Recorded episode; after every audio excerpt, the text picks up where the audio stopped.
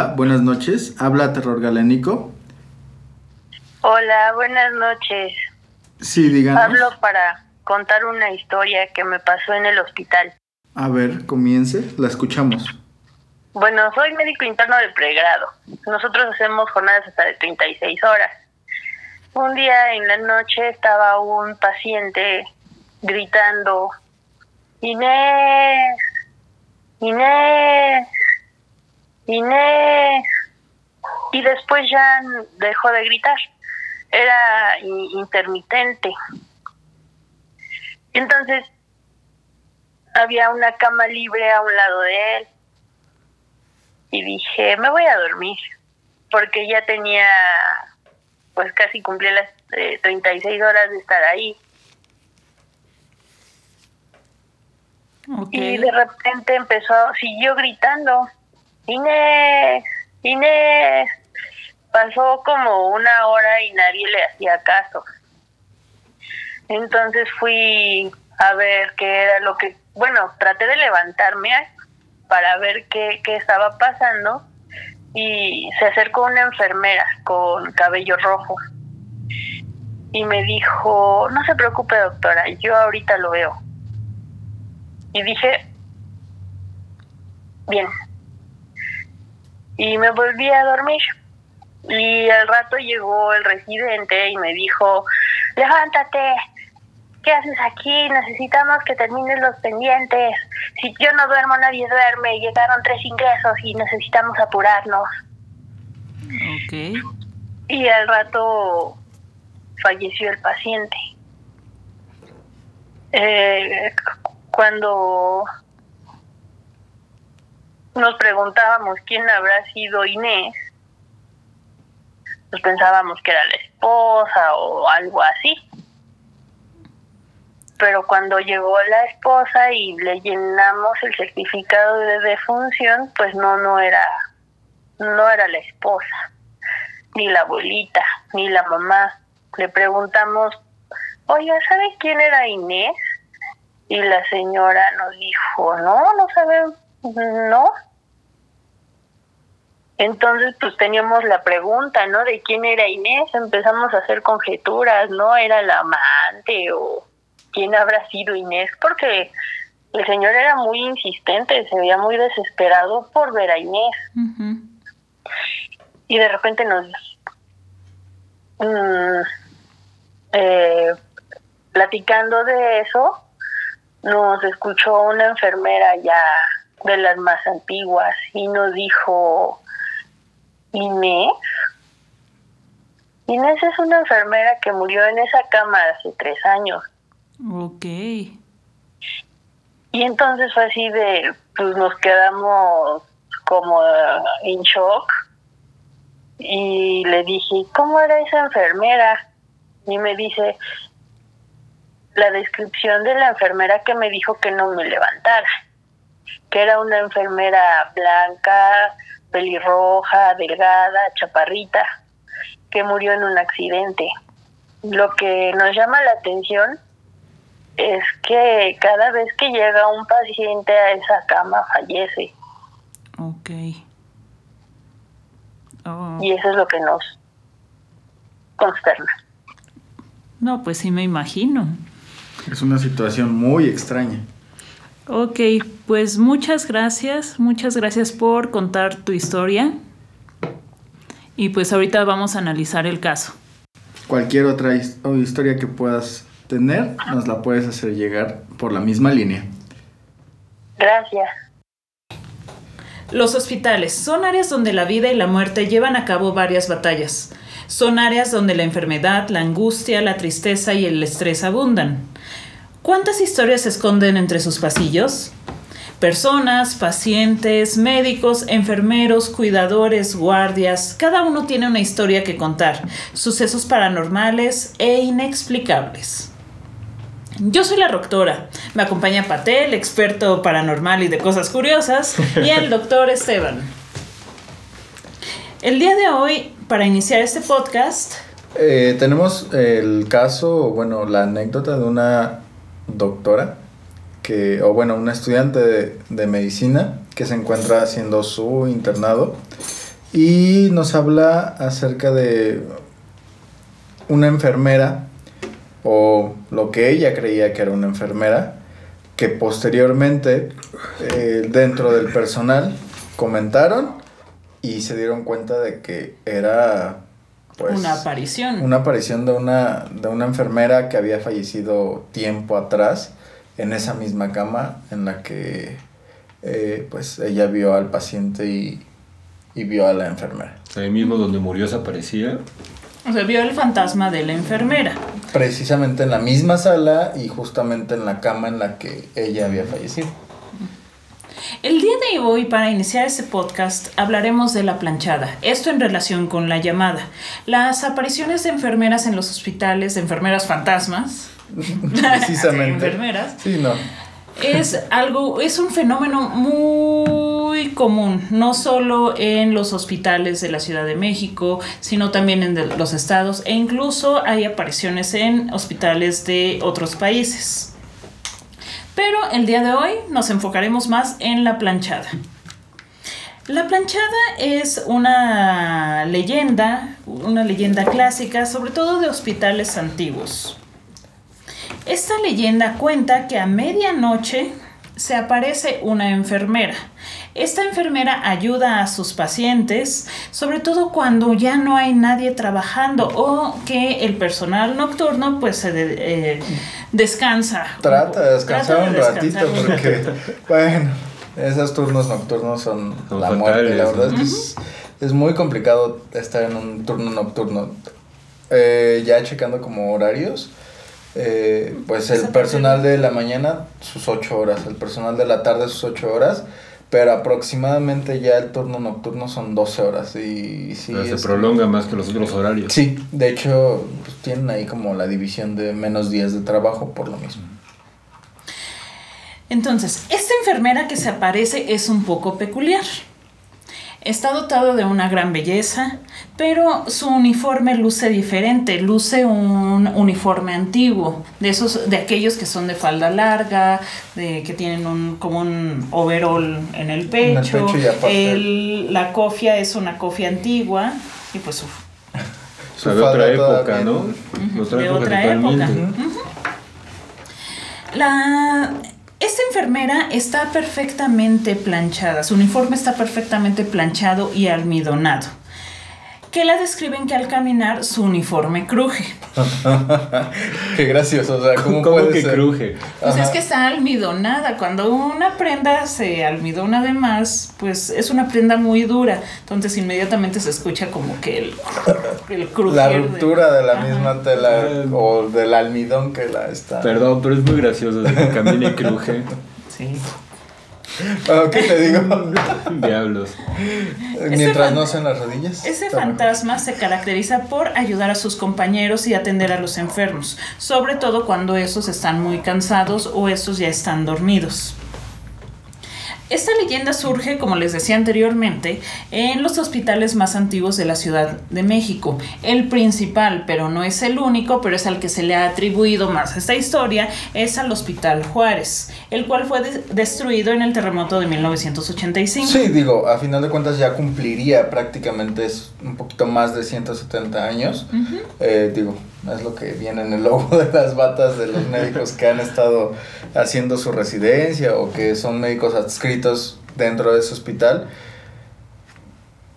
Hay un dato ahí acerca de que pues principalmente se encontraba en el centro de la Ciudad de México y después de, esa, de, de ese derrumbe eh, que hubo por el temblor, lo pasaron al norte de la ciudad, ahí en la colonia Linda Vista.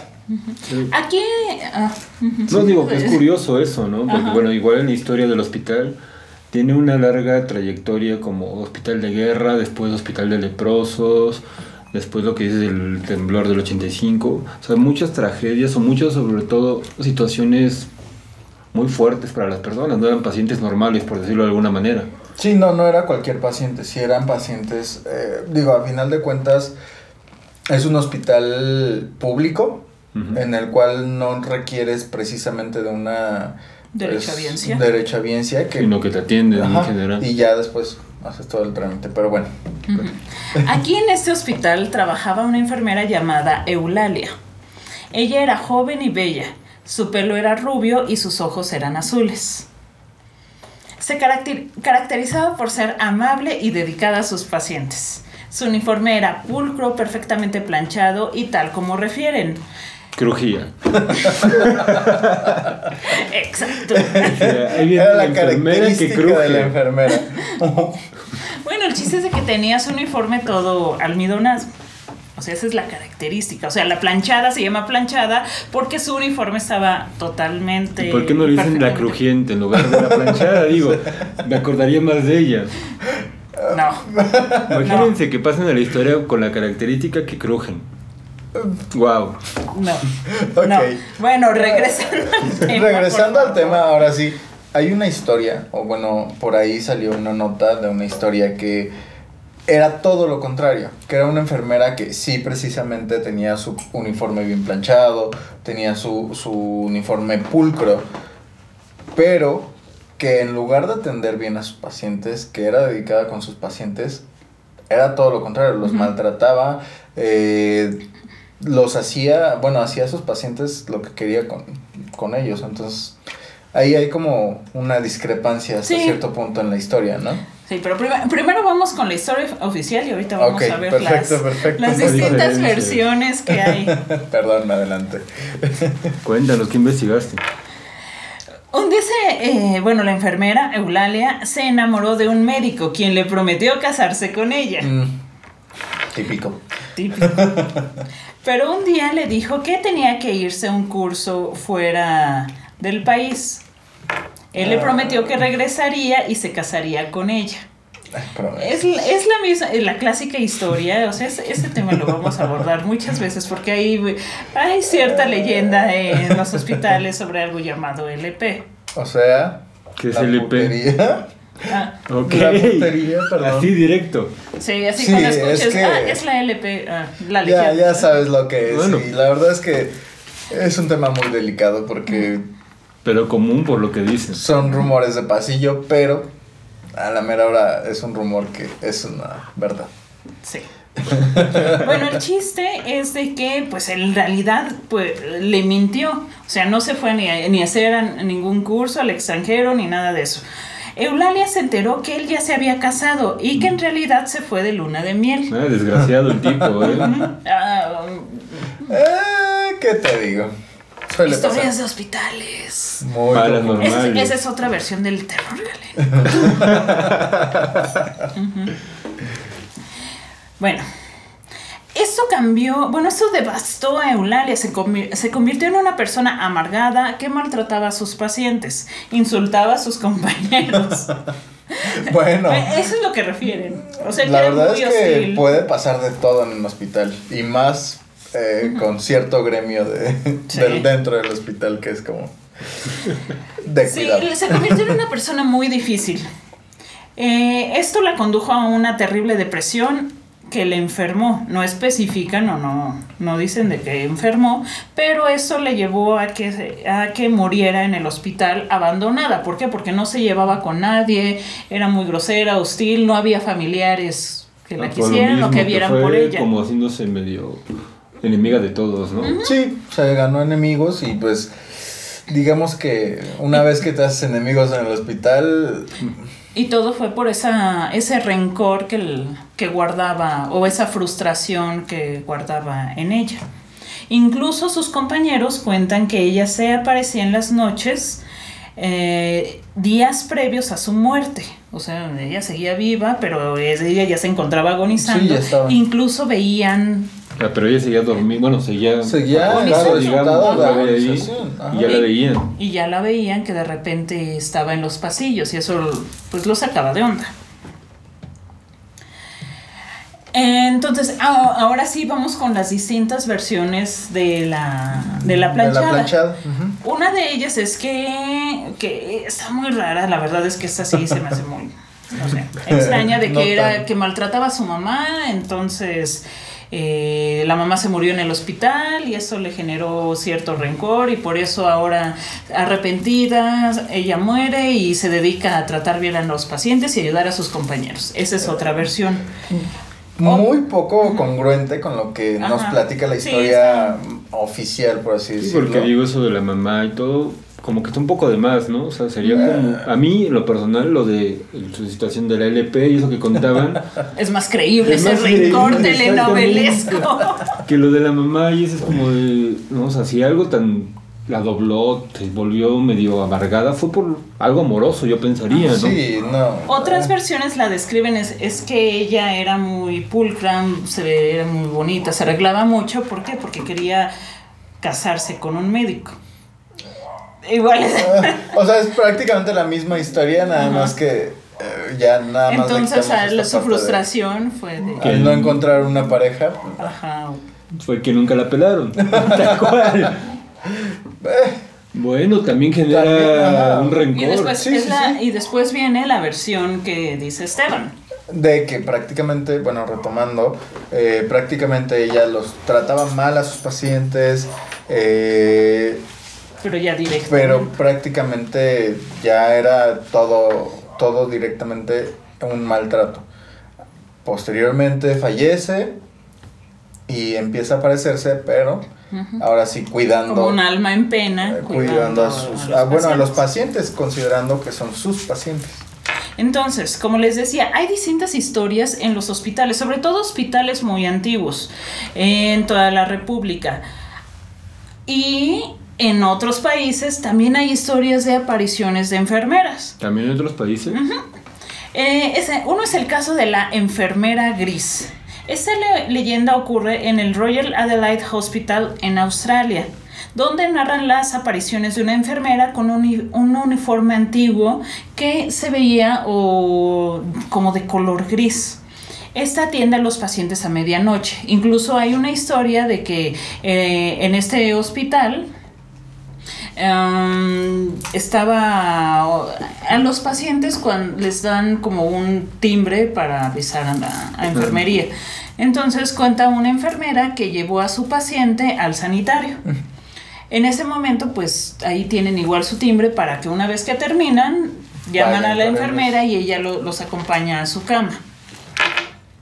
Entonces la paciente se... Más bien, la enfermera deja a su paciente, se va y de repente regresa. Ay, ya se tardó mucho. Pues voy a revisar y el paciente ya estaba en su cama. Y dice, no, pues es que una enfermera llamé y llegó la enfermera, pero notaba diferente, su cofia era diferente, era Su extraña ropa, y eh, su ropa con- era Pero diferente. la y ya me describen igual con ropa antigua, como la planchada que decías, ¿no? Sí, y pues ya lo acompañó a su cama y esto sacó de onda. Entonces dicen que esta aparición es muy frecuente en ese hospital allá en Australia. Así hay diferentes historias en diferentes eh, hospitales de países, en Estados Unidos, Inglaterra, Francia, etc. Entonces esto nos lleva a preguntarnos por qué una enfermera. Hay que recordar que la profesión de la enfermería es una profesión muy noble. O sea, es, necesita mucha dedicación, es una profesión muy demandante. Anteriormente era una profesión exclusiva para mujeres. Muchas de ellas se entregaban totalmente a esta tarea, porque una vez que se embarazaban o se casaban, pues tenían que dejar esta su profesión. profesión ajá.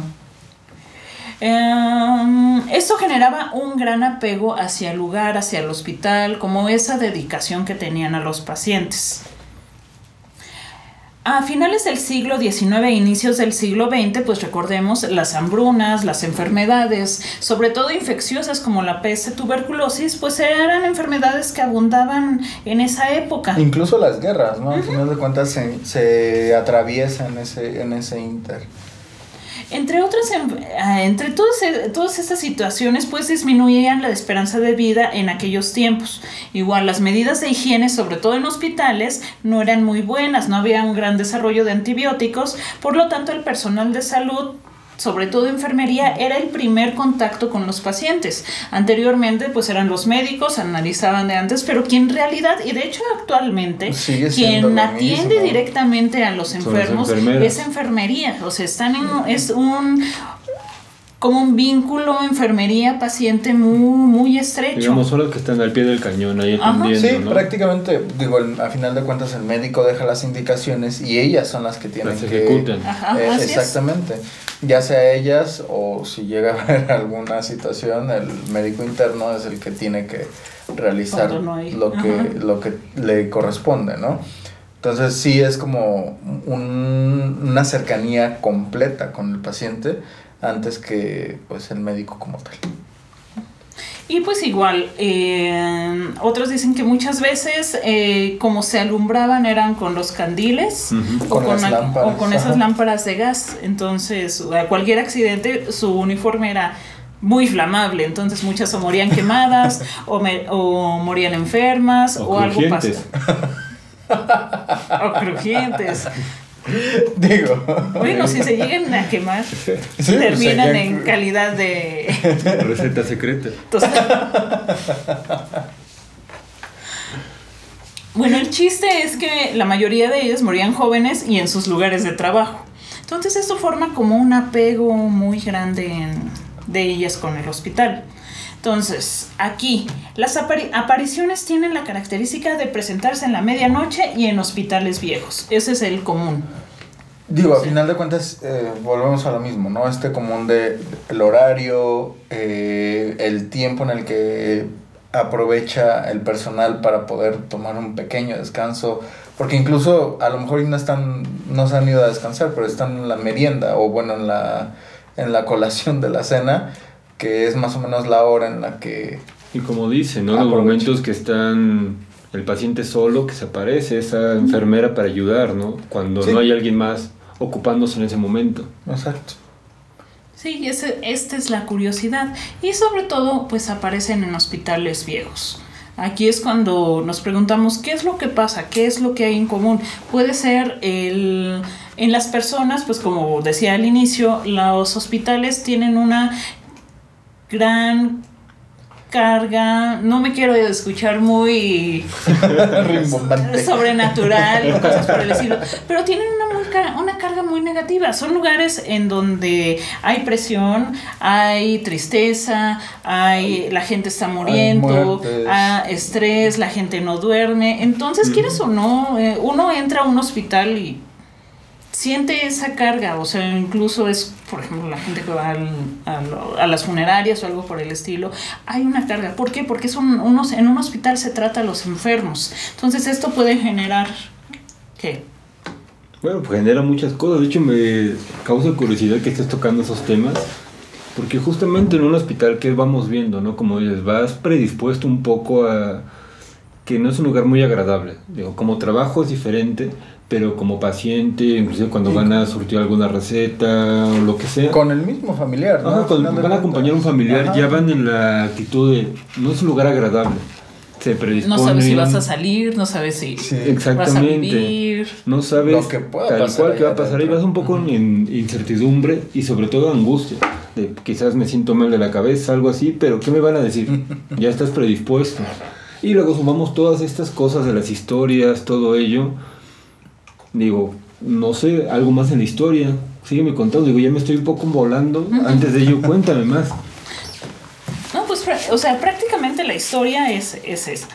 Que el espíritu, una vez que, que Eulalia muere, pues ya se empieza a aparecer a los pacientes, ayuda a los, este, a los, eh, a los enfermos, ayuda, a- encontré un artículo que decía que ayuda a aquello, al personal de enfermería que está, que es flojo, o ayuda a los flojos, cosas por el. Pero esta es una leyenda que incluso en las, en las escuelas de enfermería es muy sonada. Sí, eh, de hecho, eh, bueno, tengo el antecedente, o conozco el antecedente.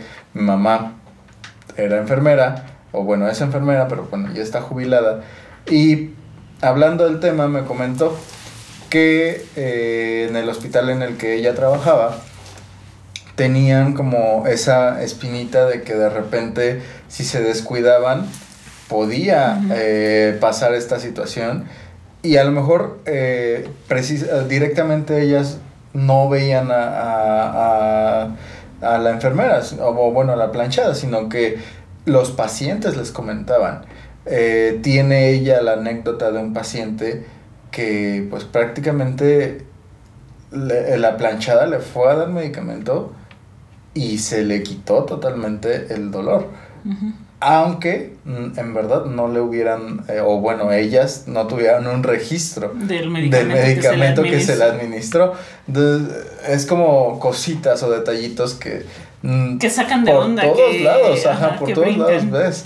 Y que no nada más una persona, son muchas las personas que hablan de ello, independientemente de la situación del paciente. Y por ejemplo, también aquí va la pregunta para ti. Claro, con gusto. Estas situaciones, estas situaciones de estrés, esas eh, situaciones de tristeza, de pesar, en el personal de salud, pues eh, la- el no dormir, el no, el exceso de trabajo, puede generar más cosas. Pues sí, bueno, aquí voy a mencionar rápidamente tres teorías, no propias, obviamente de algunos autores, cosas así. Menciona justamente que en estos lugares como un hospital, un cementerio, una funeraria, como mencionabas, que son lugares donde hay sufrimiento, ya sea por, en un hospital el paciente está agonizando, está enfermo, en una funeraria los familiares, cementerio no se diga. Son lugares donde hay un sentimiento en especial que está muy fuerte, muy vigente. Los hospitales, en este caso basándonos, sirven como una especie de imán que va absorbiendo todo esto. Este, en estas teorías que les comentaba, se conoce como la impregnación. Es decir, como si en este momento estamos en un sitio, los tres estamos llorando, todo ello, sufrimos, el lugar se va cargando de ello, nos vamos, pero el lugar ya quedó como con eso ahí guardado. Un poco así, un poco vulgar, digamos, como en un VHS. Si le regresamos, le regresamos, ya es un VHS viejo, se va quedando ahí, ya ves la película y se ve otra escena, se va quedando como un remanente ahí. Entonces justamente es esto que pasa en los hospitales. Sumado a lo que decían hace un momento, de vas predispuesto, vas como pensando ya, se me va a aparecer alguien, ¿quién? La plancha, ¿la conoces? No, pero he escuchado algo, desde la escuela escuché, hasta sé cómo es. Entonces ya vas predispuesto entre lo que hay en el hospital cargado y tú, tu idea, lo que vas generando psicológicamente, vas a ver lo que tú quieres ver, porque el lugar se presta para ello y tú vas enfocado, quizás inconscientemente, pero estás enfocado en que lo vas a ver con ciertas características. Ahí pasamos un poco a la segunda teoría que les iba a comentar, que esto se conoce un poco, bueno, para ello vamos a hablar del egregor, por ejemplo. Que ¿Qué es es el el egregor. Digo, eh, suena muy bonito y suena muy ad hoc, pero ¿qué es el egregor? El egregor, así rápidamente, obviamente muy rápido, o sea, de manera muy sencilla es a lo que voy, es un pensamiento colectivo enfocado a algo. Tú, Esteban, tú, tu doctora, yo, Raúl, vamos a pensar en algo, vamos a enfocarnos en algo inconscientemente, pero ya lo estamos materializando, le estamos dando forma, lo que decían. En muchos lugares habla de una enfermera, una enfermera de un tiempo antiguo, con ciertas características, que es rubia, todo esto. La historia cambia, pero las características son las mismas. Entonces el pensamiento de todos los que vamos escuchando la leyenda, vamos a un hospital, vamos pensando en esa persona con esas características, ya estamos generando un egregor, es decir, ya estamos idealizando algo que no se nos va a aparecer, pero ya está en el imaginario, entonces cualquier persona ya la tiene ahí y se presenta, se manifiesta, junto con el lugar, como les decía, que está imantado de toda esta energía, va el egregor, y ahí te entra otro término, que es el de los tulpas. Este es un término un poco, bueno, se maneja en muchos lugares, pero nació en el budismo. Es justamente cuando el egregor se genera tan fuerte que creas algo más allá, es decir, ese egregor se materializa en algo y se genera un tulpa, que sería, un tulpa en este caso sería la planchada, ya sería un tulpa que está absorbiendo la energía de todos los enfermos, del lugar y del pensamiento colectivo. Sería un poco por eso. Ok. Y la tercera. Claro. Y, la tercera nos Los falta una. La tercera también es otra de las teorías, es un poco con bases un poco más científicas, igual no están comprobadas al 100%, pero se mencionan los sonidos infrasonoros, que son sonidos que las máquinas, los aire, el aire acondicionado, todo ello son sonidos que emiten normalmente. Nosotros los escuchamos, bueno, no los escuchamos directamente, pero nuestro cuerpo sí los está percibiendo todo, todo el tiempo. Son aquellos sonidos que son menores a 20 Hz, ¿no? Así es justamente. ¿Qué es lo que puede captar Ajá, el que sea, oído ya todavía? menores de 20 Hz, Ya ya, no los tu capta el oído, oído. ya, ya no lo capta. Así es.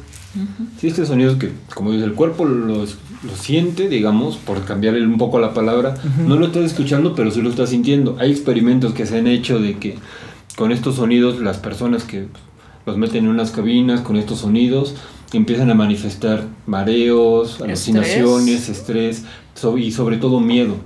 No, y súmale que no duermes. Exactamente. También, o sea, yo también es quería tocar ese un punto. conjunto de cosas. Todo esto que está pasando, lo energético, los egregor, todo ello, pero ustedes me- mismos me han contado jornadas de treinta y tantas horas sin dormir, el estrés, el no saber qué va a pasar, pacientes llegan, llegan y ustedes, a pesar de que les gusta lo que hacen, por una situación para su cuerpo, a fin de cuentas, lo van manifestando de manera muy, con cansancio, con estrés. Entonces imaginen todo este como rompecabezas, vamos armando las piezas, el lugar está de alguna forma energetizado con algo, todos están pensando en con ciertas características que en un hospital es un lugar donde se aparecen fantasmas, llámese la planchada, lo que sea, ustedes cansados, estresados, y esas máquinas que ustedes no están escuchando, pero todo el tiempo están ahí sonando, todo así. Es muy parecido a, bueno, perdón que me salga del tema, pero a lo del hombre polilla, ¿no? Sí, de hecho justamente esto del sonido infrasonoro, eh, no me acuerdo el nombre, les fallo, pero lo dejamos en las redes sociales, por cierto. Un dato Sí, adicional. Síganos en Instagram, Facebook, Twitter como Terror Galénico, por favor. Pequeño comercial. Ahí vamos a subir la información de este científico a detalle. Pero bueno, eh, justamente él empezó a investigar al Moodman, de todo esto que era. Se estaba viendo Como un terror, justamente. un, un terror colectivo. Así es, todo este terror colectivo era en un pueblo en especial que todos empezaron a ver al Moodman, todos empezaban.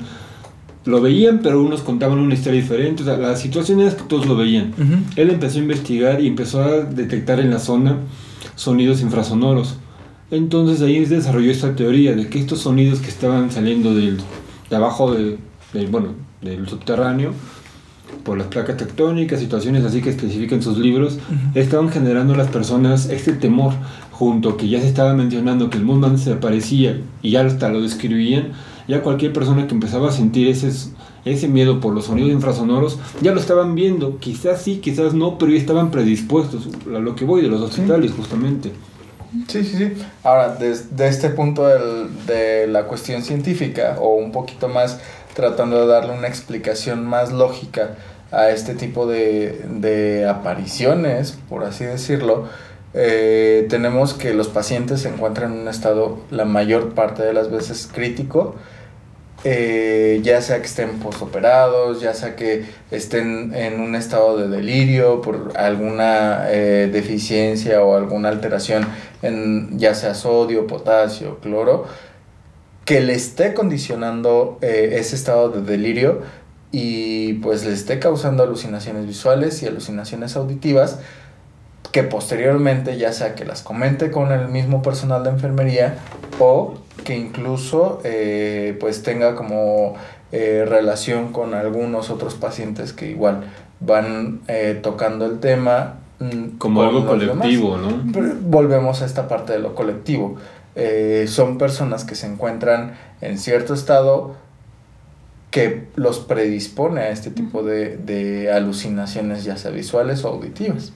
Y justamente en los métodos audiovisuales, cuando todos hemos visto películas de terror, ¿qué pasa en las películas de terror con los sonidos, por ejemplo? Precisamente antes, antes de una escena de, de Suena. que te va a, a espantar, es como... el Te va predisponiendo sonidito. a eso. Sí, y es un sonido que te estresa o que te empieza a generar ansiedad de, ay, se va a aparecer, ay, se va a aparecer, se va a aparecer. Precisamente. Entonces, si estás en este estado de, por- o en el caso que te pones a los enfermos, pero aquel médico, aquella enfermera que no ha tomado agua, que no ha comido, que no ha dormido. Que eso en especial, que no han dormido y están. O sea, están deshidratados, es- deshidratados, estresados, con cierta tensión, pues obviamente cualquier cosa los va a Los alterar, altera, va a generar ajá. ese, esta ansiedad. ¿Y qué es lo más común? Ay, pues aquí se me va a aparecer este, la planchada. o si vas cerca de un río, vas- aquí se me va a aparecer la llorona. Entonces eso te va a Sí, generar ya hasta tienen el- ya la predisposición. Ay, es que se me apareció. Ya tienen hasta el mapa. Voy al hospital, es la planchada. Voy al río, la llorona. Voy. O sea, ya saben hasta quién se les va a aparecer en cada lugar. Eso es lo curioso. El charro negro. El charro negro. Esa será historia de otro momento. Pero es justamente todo esto, cómo nos volvemos vulnerables ante sonidos, todo ello. Algo importante que estaban diciendo, son hospitales viejos de alguna forma. Digo, no sé dónde nos estén viendo, pero el Hospital Juárez, por, por ejemplo, estamos hablando de este, es en prácticamente es el centro de la Ciudad de México, es en la Merced, si no me equivoco, Eh, cerca de la Merced actualmente, bueno, lo que más tienen cerca es la estación Pino Suárez, eh, que pues, bueno, Ay, o sea, está prácticamente en medio y es una zona pues altamente eh, transitada, es una zona que a final de cuentas tiene como esa historia de lo que pasó en el, ter- en el terremoto del 85, la, destru- Ujú. bueno, la caída del hospital, incluso Las pues ajá, hubo bastante muerte dentro de Es esa una zona, zona. donde, no, y aparte es una zona donde hay cierta inseguridad. Demasiada inseguridad. Eh, y eso pues genera, o sea, el paciente se predispone una de dos, o me van a saltar aquí o va, Algo puede pasar algo va a aquí, pasar ajá. aquí. O sea, estás in- intranquilo. Y no solo por cosas sobrenaturales, sino por Por- lo- tu sí. mismo medio ambiente que... que está ahí. genera ese estrés. Sí, y a lo que iba justamente es un lugar que, quitando un poco lo que es el hospital, tiene una trayectoria de historia muy grande. Era, mencionaba el lugar más que nada porque fue el cuadro, de, bueno, hasta la fecha sigue siendo el primer cuadro de la ciudad, la época de la conquista, que estamos hablando todo lo que sucedió ahí, fue de igual de los primeros conventos antes de ser hospital. Digo, tiene una gran trayectoria, personas que han pasado por ahí, actualmente, bueno, sí, está en una zona un poco conflictiva, pero ha cambiado bastante el hospital, está Sí, es de primer nivel, no actualmente primer nivel, es un hospital un poquito más pero ya sencillo. está Y- mejor adaptado todo esto. Incluso eh, de, la, de la nota que les comentaba eh, anteriormente en el que mencionan eh, pues un poquito de la historia de este, de este hospital, también se menciona que eh, no nada más es la planchada, sino también otros enfermeros que eran estudiantes que fallecieron eh, durante ese derrumbe llegan a aparecerse. Actualmente ya es un hospital muy pequeño, eh, se le llama hospital porque pues aparte tiene sus camas y tiene su atención de corta estancia, pero tiene un estacionamiento enorme en el cual eh, queda como a la vista muy fácilmente la parte del convento y la iglesia que, que estaba a un lado del convento. Y en, se podría decir que entre esos espacios es en donde eh, se ha mencionado que se presenta se presentan estos enfermeros que eran estudiantes y o la planchada. O sea, interesante, es como un multifamiliar de fantasmas ahí. O sea, Pues prácticamente. Pero todo esto curioso, o sea, tanto como es el lado científico, que es un poco paranormal, lo histórico, todo se enlaza a fin de cuentas, es lo interesante. En mi- bueno, yo no sé. Bueno, o sea, sí es el lado paranormal, pero al final tiene cierta lógica. O sea, lo del egregor, lo de lo, lo, lo del egregor.